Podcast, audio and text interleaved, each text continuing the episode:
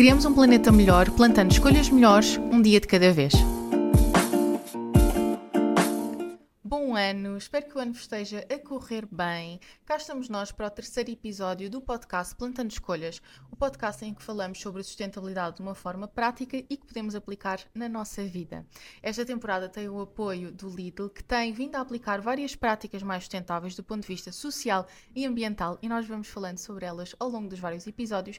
E é filmada no Seventh Branch, em Lisboa, e se estiverem a ver o episódio pelo YouTube, vão conseguir ver várias localizações deste espaço muito giro em Lisboa. Acabámos de entrar em 2024, por isso o tema do episódio não podia ser outro que não resoluções sustentáveis, até porque este é assim aquele tema que todas as pessoas que se começam a preocupar com sustentabilidade pensam, que é como é que eu hei de começar, o que é que eu hei de fazer e como é um podcast de sustentabilidade, nós vamos falar sobre isso. Eu não vos vou falar sobre resoluções de fazer mais exercício, beber mais água, estar mais tempo com os amigos, mas vamos falar de resoluções que, para além de ajudarem do ponto de vista ambiental, também nos podem ajudar a ter uma vida mais económica e também uma vida mais saudável. Vamos tocar aqui em alguns pontos que têm a ver com, com saúde também. Eu vou falar sobre várias áreas, agora cada pessoa aplica um bocadinho à sua medida. Eu uh, já já estou aqui dentro desta área da sustentabilidade e a fazer uh, estes esforços para, para mudar o meu estilo de vida uh, já há quase 5 anos e fui mudando aos poucos. Não mudei tudo de uma vez e é um bocadinho vermos aquilo que faz sentido. Por isso, usem o que ouviram aqui à medida da vossa vida tentando implementar uh, um bocadinho. É como diz aqui o, o nosso podcast: o importante é nós irmos plantando melhores escolhas um dia de cada vez, aos pouquinhos. A primeira área de que eu vou falar é sobre poupar energia. Uh, eu acho que isto não é surpresa para ninguém, que poupar energia é bom para o ambiente, digamos assim, uh, e isto é porque o setor energético é responsável por cerca de 70% das emissões globais de gases de efeito de estufa. Cerca de 12% equivale ou corresponde ao transporte rodoviário e 17,5% à energia utilizada em edifícios comerciais e edifícios residenciais também. Uh, por isso existem aqui, estes dois pontos já nos mostram que nós podemos ajudar um bocadinho de forma relevante a reduzir o consumo energético a nível uh, global. Pronto, nós somos pequeninos, mas podemos sempre dar assim um contributo e com isso ser um, uma contribuição relevante para a redução das emissões de gases de efeito de estufa, que é uma das partes mais importantes do combate às alterações climáticas. Para além disso, reduzir o nosso consumo energético também vai, obviamente, ajudar-nos a poupar dinheiro, por isso nós só temos aqui vantagens. Então, eu vou dar eh, dicas muito simples e que nós às vezes nos esquecemos uh, na correria do dia a dia, mas a mais fácil de todas, diria eu, que é tentarmos reduzir a utilização de luzes desnecessárias. E aqui eu estou a falar da iluminação da nossa casa, tentarmos não deixar as luzes uh, acesas por todo o lado. Olha, na minha casa, o nosso maior erro nesta área é às vezes deixarmos a, a luz do hall de entrada ligada. Estamos de passagem, acendemos e depois esquecemos de desligar. Pronto, eu também cometo uh, erros, como é óbvio, mas ando sempre a tomar atenção e vou sempre atrás para apagar. Mas pronto, só para dizer, isto é uma coisa que acontece facilmente no nosso dia a dia, por isso tomarmos atenção a isto, mais fácil tudo. E para além das luzes necessárias de, de iluminação da nossa casa, nós também temos o, o stand-by dos, dos aparelhos uh, eletrónicos. E eu, fui, eu andei a tentar encontrar estatísticas sobre isso e não encontrei assim nenhuma estatística que eu dissesse que eu estou totalmente confiante uh, naquilo que, que, estão a dizer, mas vi várias vezes a ser referido que pode pode representar 10% da nossa fatura uh, energética. Por isso, imaginem que vocês pagam 40 euros uh, de energia por mês, se desligassem o stand-by de tudo, conseguiam poupar 4 euros por mês. Eu acho que isto é bastante relevante. Claro que existem aparelhos que são um bocadinho mais difíceis de nós uh, desligarmos o, o stand-by, mas naquilo que for possível faz sentido. Televisões, micro-ondas, micro-ondas nós às vezes não nos apercebemos, mas as luzinhas das horas, por exemplo, gastam energia. Eu, no meu caso, na minha, desliguei isso. Então, o meu micro-ondas não tem horas e eu não preciso ver as horas no microondas e poupo energia. No momento de comprarmos novos aparelhos elétricos e eletrónicos, também faz sentido nós procurarmos aqueles que são mais eficientes.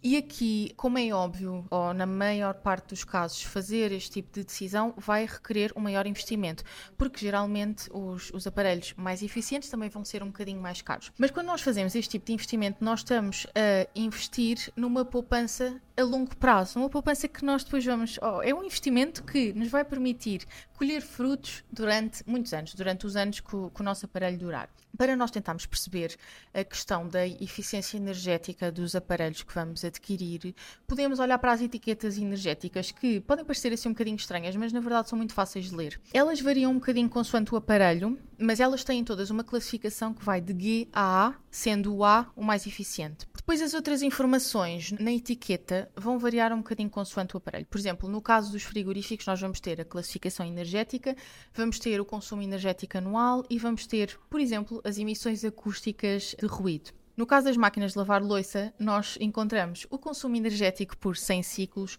o consumo de água uh, também do programa Eco, neste caso. Estou sempre a falar, quando é isto, é sempre sobre o programa Eco. Temos também a capacidade do programa Eco, a duração e também as emissões acústicas. No caso dos fornos e fogões, nós também podemos encontrar, entre outros, o consumo energético em aquecimento e em modo de ventilação. Por isso, quando estiverem à procura, a próxima vez que precisarem de comprar um aparelho, olhem para a, para a etiqueta energética e pelo menos vejam a questão da, da classificação em, uh, nas letras. Uh, se foram lá, tanto melhor ou perto disso. Para além disto, mesmo não tendo um aparelho super, hiper, mega eficiente, que é se calhar a realidade da maior parte das pessoas, não é? Nós compramos aparelhos há alguns anos e eles, à medida que o tempo vai passando, vão surgindo aparelhos cada vez mais eficientes.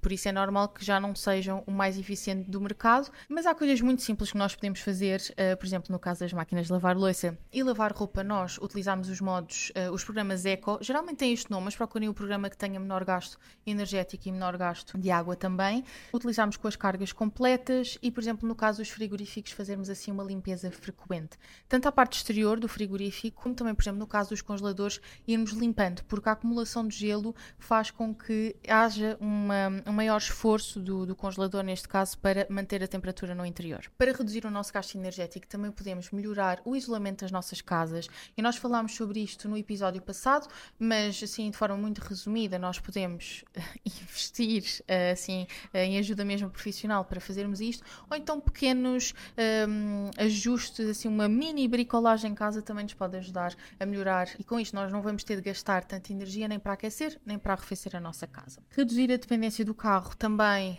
é um, um esforço, é uma, uma estratégia que dá um bocadinho de trabalho, às vezes é um bocadinho chato. E, e, é verdade que depende muito da nossa localização, eh, porque a rede de transportes eh, aqui em Portugal nem sempre é a mais prática para nós fazermos as nossas tarefas do dia a dia, mas sempre que possível andar mais a pé, de carro, uh, desculpem, de carro não, andar a pé, bicicleta, transportes públicos vai nos ajudar aqui também a contribuir vamos muitas vezes ou quase sempre conseguir poupar, por isso é mesmo daquelas mudanças que, que fazem muito sentido. Para além disto, utilizar fontes de energia renováveis uh, também faz todo o sentido e neste caso nós podemos tanto instalar uh, sistemas de captura de energias renováveis nas nossas casas ou então optar por planos uh, de vários fornecedores. Neste momento há muitas opções. Também já falámos disto no, no episódio passado. E agora vocês perguntam, mas porquê que eu tenho de reduzir o meu consumo energético se eu estiver a utilizar fontes de energia renováveis?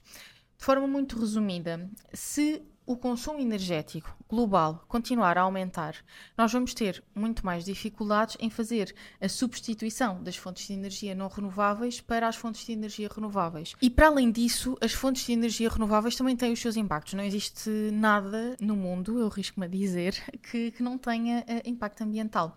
Por isso é importante nós fazermos a transição energética e reduzirmos o consumo de energia para sermos o mais eficientes possível. No Lidl, desde 2019, as lojas, a sede e os entrepostos utilizam apenas energias de fontes renováveis e as maiores contribuidoras são a energia eólica e a energia solar. No episódio passado, nós também explorámos aqui este tema da energia noutra vertente, por isso, se, se ainda não ouviram o episódio, passem por lá, podem encontrar no YouTube ou nas plataformas de podcast. Basicamente, no sítio onde estiverem a ouvir este podcast, este episódio, também conseguem ouvir o outro e aí conseguem uh, ouvir mais dicas para poupar energia e aqui todo, tudo sobre este tema, mais informação sobre este tema. A nossa segunda resolução é poupar mais água. É um bocadinho óbvio, não é? Depois de falarmos em poupar energia, uh, falamos em poupar água. E uh, em Portugal, cada pessoa utiliza em média 184 litros de água por dia. Embora, segundo uh, a Organização das Nações Unidas, nós só precisamos de entre 50 e 100 litros diários. Por isso há aqui margem para nós, para nós conseguirmos diminuir o desperdício. Há muitas formas de poupar um, água. E toda esta questão de poupar água não seria um problema se nós não enfrentássemos uh, com, com alguma frequência secas, que são faltas excepcionais, anómalas de água, mas também risco de escassez, que é o risco de nós termos Uh, falta de água estrutural, ou seja, passarmos mesmo por uma situação de desequilíbrio entre a água que está disponível para nós utilizarmos e a água que nós realmente consumimos. Segundo o World Resources Institute, continuando a trajetória que nós temos vindo a seguir até agora, a partir de 2040 nós vamos ter 33 uh, eh, países, dos quais a Espanha faz parte, que estarão sob risco extremamente elevado de stress hídrico e 26 países, dos quais Portugal faz parte, que estarão em risco elevado. E nós medimos este risco através do rácio entre a quantidade prevista de consumo de água e a quantidade de água que realmente vai estar disponível para nós utilizarmos. Para isto, nós tomarmos medidas para poupar água, então, é bastante importante e, mais uma vez, é uma coisa que também nos vai permitir poupar dinheiro e eu podia estar aqui uh, duas horas um, a falar disto. Por isso, se quiserem um episódio só dedicado à água, digam-me. Mas Estratégias muito simples podem ser recolher a água antes de ficar quente para, para tomar banho, lavar a roupa e a louça com as cargas cheias das máquinas e nos programas Eco, instalar redutores de caudal nas torneiras, não deixar a torneira aberta enquanto nos estamos a ensaboar no banho ou, ou a lavar os dentes ou a ensaboar as mãos, enfim. Agora, o problema é que nós, nós não consumimos só a água que nós bebemos a maior parte do nosso consumo de água não são estes 184 litros diário, diários. Ou seja, em, apesar de haver aqui este excesso de água diária que nós estamos a consumir, o nosso maior consumo é a água virtual. E a água virtual é a água que foi necessária para produzir tudo aquilo que nós temos, tudo aquilo que nós consumimos e basicamente está presente em tudo. Uh, para não dizer uh, que está mesmo presente em tudo. Estou a dizer aqui o basicamente para me salvaguardar, mas um, a água vai ser utilizada em praticamente tudo. Nos processos produtivos, a água pode ser utilizada como diluente, como agente de arrefecimento, como agente de lavagem, para regas ou mesmo como ingrediente. E só para vos dar aqui um exemplo que para mim é um bocadinho chocante quando eu descobri, umas calças de ganga podem requerer 7.500 litros de água para serem produzidas. Por isso é que a segunda mão é importante também. E um quilo de queijo pode requerer mais 3 mil litros de água para ser produzido. Agora, como é óbvio, a comida é essencial. Uh, é só nós, quando olhamos para estes números, por exemplo, temos muito mais incentivo em uh, reduzir o desperdício alimentar, que é outra coisa que nós já vamos falar. Como é óbvio, nós não, não vamos deixar de comer, não vamos deixar de fazer a nossa vida, mas ter um bocadinho noção destas pegadas hídricas, desta água virtual que é necessária para produzir tudo aquilo com que nós contactamos no dia a dia, vai nos ajudar a ter um bocadinho mais de consciência. Estes números que eu estou a dizer variam sempre um bocadinho consoante uh, a localização, consoante as práticas de produção, mas são assim uma medida só para nós termos alguma noção. E nós termos então esta noção é também mais uma das razões pelas quais é importante nós desperdiçarmos menos e consumirmos de modo mais consciente. Isto é mais uma daquelas resoluções que eu acho que é importante nós termos em conta neste ano, neste novo ano e em todos os anos. Eh, é que não é só a questão da pegada hídrica, também é a pegada energética, as emissões e todas as matérias-primas que foram necessárias uh, explorar e todo o impacto está associado a isso. Nós temos de fazer este, este consumo mais consciente. Nós vivemos num planeta limitado, por isso é impossível nós continuarmos a consumir de forma ilimitada. Nós, neste momento, estamos a esgotar os recursos anuais do planeta antes do ano acabar. Ou seja, tudo aquilo que é possível renovar ao final de um ano, eh, nós acabamos a gastar uh, quase a meio do ano. Segundo a Global Footprint Network, que calcula o Earth Overshoot Day, que no fundo é o dia da sobrecarga da Terra, nós em 2023 esgotámos a nível global todos os recursos que o planeta era capaz de produzir num ano a 2 de agosto. E se toda a gente vivesse como Portugal vive, seria a 7 de maio. O que é que isto significa? Significa que até aquelas datas nós estamos a consumir, isto é tudo, isto é uma medida artificial que nós estamos a criar para nos entendermos a falar sobre isto, mas significa que nós até aquela data uh, consumimos os recursos que o planeta realmente conseguia produzir para aquele ano, a partir daquela data nós estamos a ir buscar coisas que já foram produzidas em anos anteriores, quando nós não tínhamos este consumo desenfreado. O que é que acontece? Vai chegar a um ponto em que nós já não temos recursos para, para consumir porque já esgotámos as reservas todas. Isto é completamente insustentável. Por isto, nós devemos então usar ao máximo o que já temos, remendar, reparar tudo o que for necessário. Quando precisarmos de alguma coisa, eh, faz muito sentido nós tentarmos procurar eh, em segunda mão ou de opções que sejam produzidas de modo mais conscientes e também podemos reutilizar coisas que já existem para propósitos diferentes. Por exemplo, eu utilizei um antigo caixote de lixo que era de quando eu era uh, criança, pintei-o todo de branco e transformei num vaso para as minhas plantas. Na minha casa antiga, onde eu vivi 5 anos, as minhas mesinhas de cabeceira eram uh, daquelas caixas de madeira a imitar as caixas de fruta, que ficava bastante giro. Basicamente é nós tentarmos olhar, pensarmos, eu preciso de uma coisa, será que aquilo que eu já tenho e que não estou a utilizar neste momento pode servir a esse propósito ou não? E se não servir aí, nós pensamos então como é que vamos comprar alguma coisa de uma forma mais consciente e comprarmos de forma mais consciente, é termos aqui uh, esta atenção nas quantidades que nós fazemos, procurarmos opções produzidas de modo mais consciente. E, e para isto nós podemos fazer pesquisa uh, nos sites uh, de, dos produtos, nas informações dos produtos que nós vamos comprar e Existe também uma ferramenta ou várias ferramentas que nos ajudam nisto, que são as certificações. E nós podemos procurar, por exemplo, a certificação Fairtrade, que é verificada independentemente e que proíbe o trabalho forçado e infantil e tenta também assegurar que os produtores recebem um preço, rendimentos justos pelos seus uh, produtos e têm melhores condições de trabalho e melhores oportunidades. A UTZ e a Rainforest Alliance avaliam as práticas dos produtores e de outras empresas aos níveis social e ambiental e também a auditoria também é, é feita de forma independente. Isto é sempre uma coisa que nos salvaguarda um bocadinho. Nós procuramos certificações que são dadas de modo uh, independente. E aqui nestas, na, na UTZ e na, na Rainforest Alliance, os estándares específicos variam de acordo com o produto que está a ser certificado, porque há uma grande variedade de produtos que podem ter estas certificações, mas para obterem a certificação, os produtos finais têm de ter uma, uma porcentagem específica de ingredientes certificados. Em 2019, que já foi há algum tempo, mais de 80% dos produtos com certificação Rainforest Alliance já incluíam entre 90% e 100% de ingredientes certificados. Temos também a certificação FSC, que promove a gestão mais responsável de florestas e certifica produtos de acordo também com, com esse propósito e tendo em conta fatores sociais, económicos e ambientais. Temos também o logotipo orgânico da União Europeia, que nós identificamos como aquele, aquele selo dos produtos biológicos e que é apresentado então em produtos orgânicos produzidos na União Europeia e também é certificado uh, por uma entidade autorizada.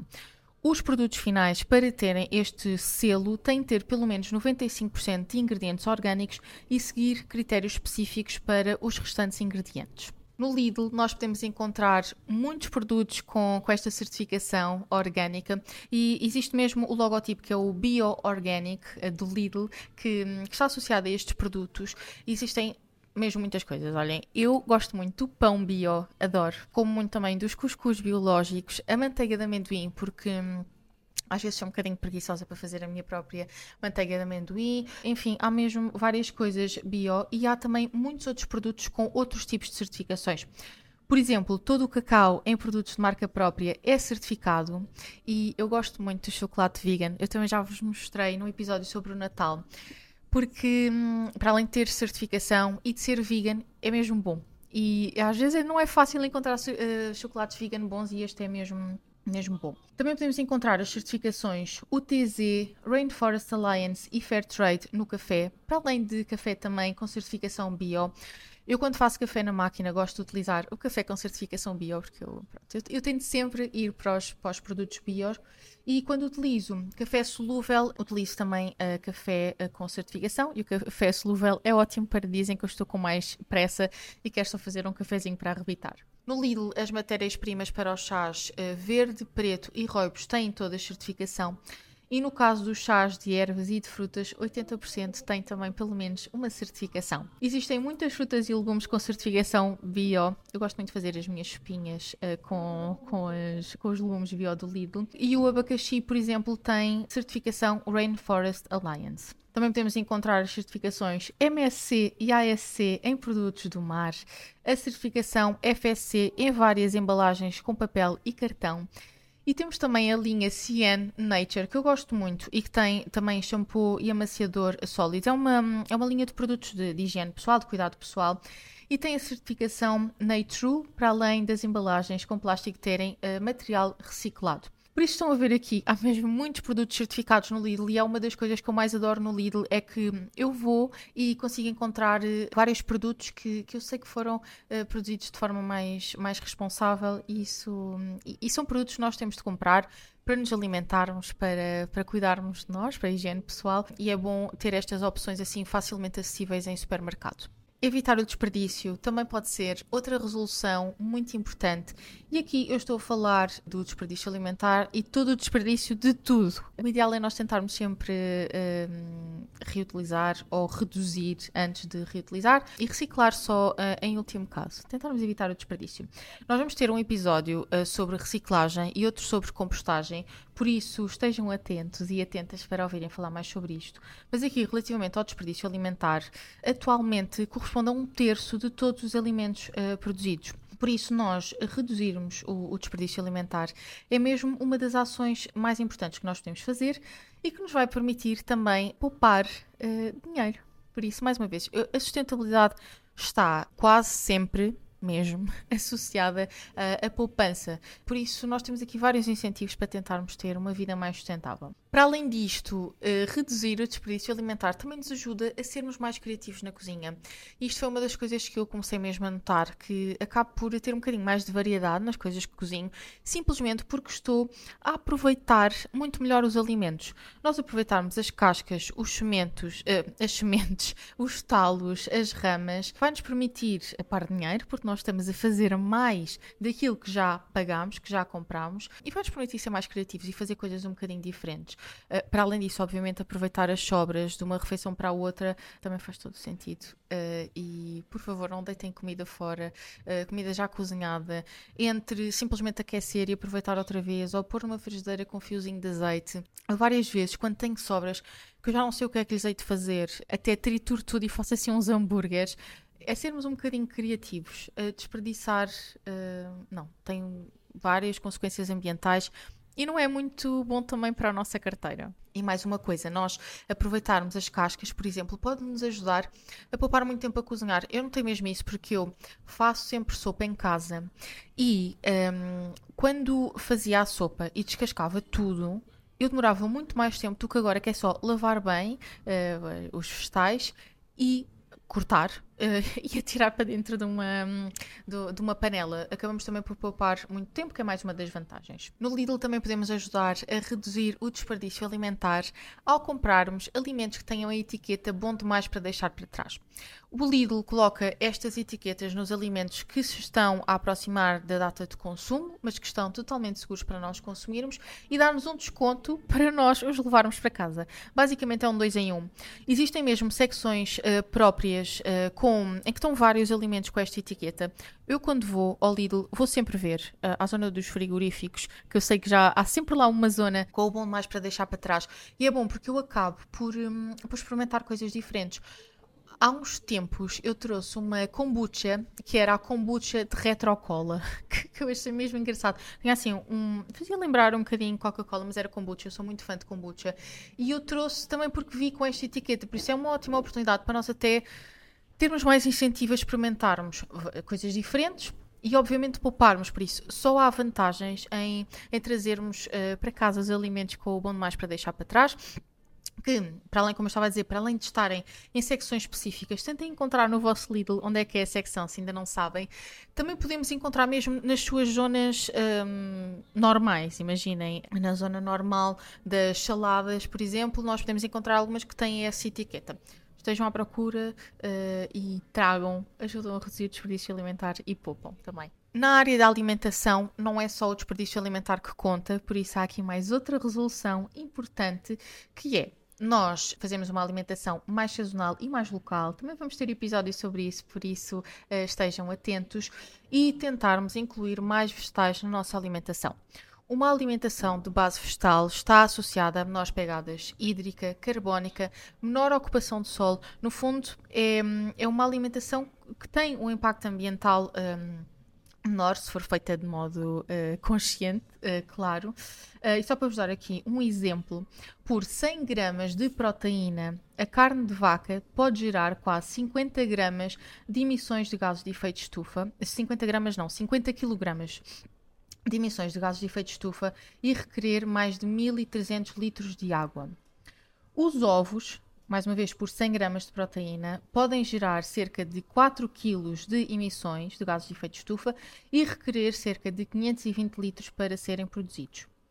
Para gerar 100 gramas de proteína de tofu, nós geramos cerca de 2 kg de emissões e requeremos cerca de 93 litros de água. Por isso, agora comparem 50 kg de emissões para 100 gramas de proteína de carne de vaca, comparando com só 2 kg de emissões. Um, de, de, de gases de efeito de estufa para gerar uh, eh, 100 gramas de proteína de tofu. Há mesmo aqui muita diferença. Eu vou deixando sempre as, as fontes de, que eu utilizo para, um, para estes episódios na descrição do podcast, para vocês também poderem ver. Porque, por exemplo, esta fonte em que eu fui buscar um, aqui esta informação até tem vários alimentos, por isso podem andar a experimentar.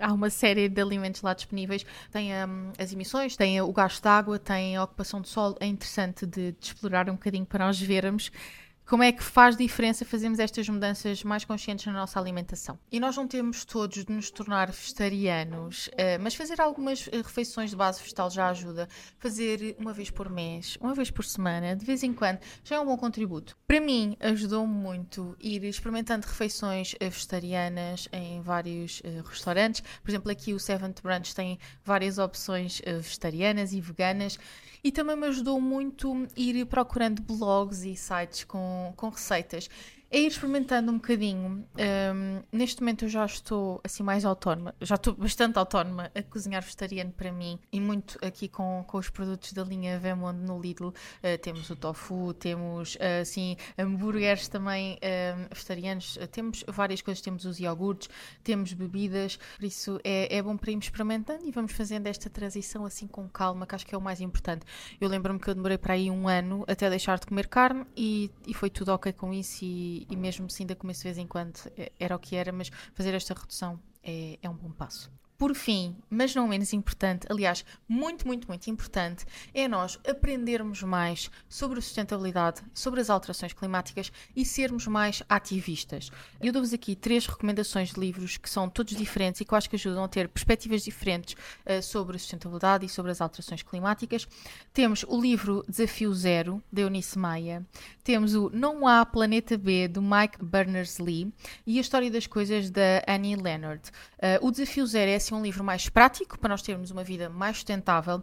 O Não Há Planeta B é assim um bocadinho mais científico e eu achei mesmo muito, muito interessante. Fala-nos um bocadinho aqui destas questões todas por trás de nós termos de fazer as mudanças no nosso estilo de vida. E a História das Coisas é um livro que nos leva pelo caminho que as coisas fazem, desde que uh, as matérias-primas são extraídas da terra até depois serem uh, postas nas nossas mãos para nós consumirmos e serem descartadas. É muito interessante. Eu acho que estes três livros são muito interessantes para dar assim uma visão de perspectivas diferentes sobre estes temas. Para além disso, é muito importante nós fazermos ouvir pelos governantes e pelas empresas o nosso voto, aquilo que nós consumimos, dá indicações daquilo que, que a população em, em geral está a procurar e vai-se notando mesmo os efeitos destas mudanças, agora destas preocupações com sustentabilidade no mundo e nas ações de grandes organizações. E para além disso, há uma coisa muito simples que nós podemos fazer, que eu tenho vindo a, a esforçar-me para fazer eh, com cada vez mais frequência, que é tentar contactar empresas e governantes com sugestões de melhoria. E eu tento sempre ser muito simpática, um, mas envio e-mails quando vejo alguma coisa que eu acho que não está a ser bem feita, quando eu tenho alguma sugestão de alguma coisa que poderia melhorar. E eu até tenho no meu site, vou deixar na descrição do, do episódio, vários templates de e-mails que vocês podem agarrar eu tenho lá as partes que têm de substituir, é só substituir, eh, substituir o vosso nome, substituir o nome da entidade ou da pessoa a quem se estão a dirigir e alterar um bocadinho o texto, adequando àquilo que vocês querem falar. Mas são cinco templates diferentes para contextos diferentes em que nós podemos enviar e-mails a tentar pressionar um bocadinho de forma educada as empresas e os governantes a, a mudarem as suas práticas. Foi este o episódio. Este foi um bocadinho mais longo, mas eu vou ser mais, mais sucinta nos próximos, ok? Está prometido. Eu espero que vocês tenham gostado, espero que tenham um excelente ano. Isto, pronto, teve ser um bocadinho mais longo, porque isto é dicas para o ano inteiro. É para irem aplicando aos poucos. Por isso, se calhar, a meio do ano, voltam a ouvir o episódio para ver o que é que ainda não aplicaram uh, e voltam a ouvir. Eu espero muito que tenha sido útil, espero que tenham gostado. Não se esqueçam de seguir pelo YouTube, de deixar um gosto também se estiverem a ver uh, por lá e de deixar uma avaliação nas plataformas de podcast. E nós vemos no próximo episódio para a semana. Beijinhos.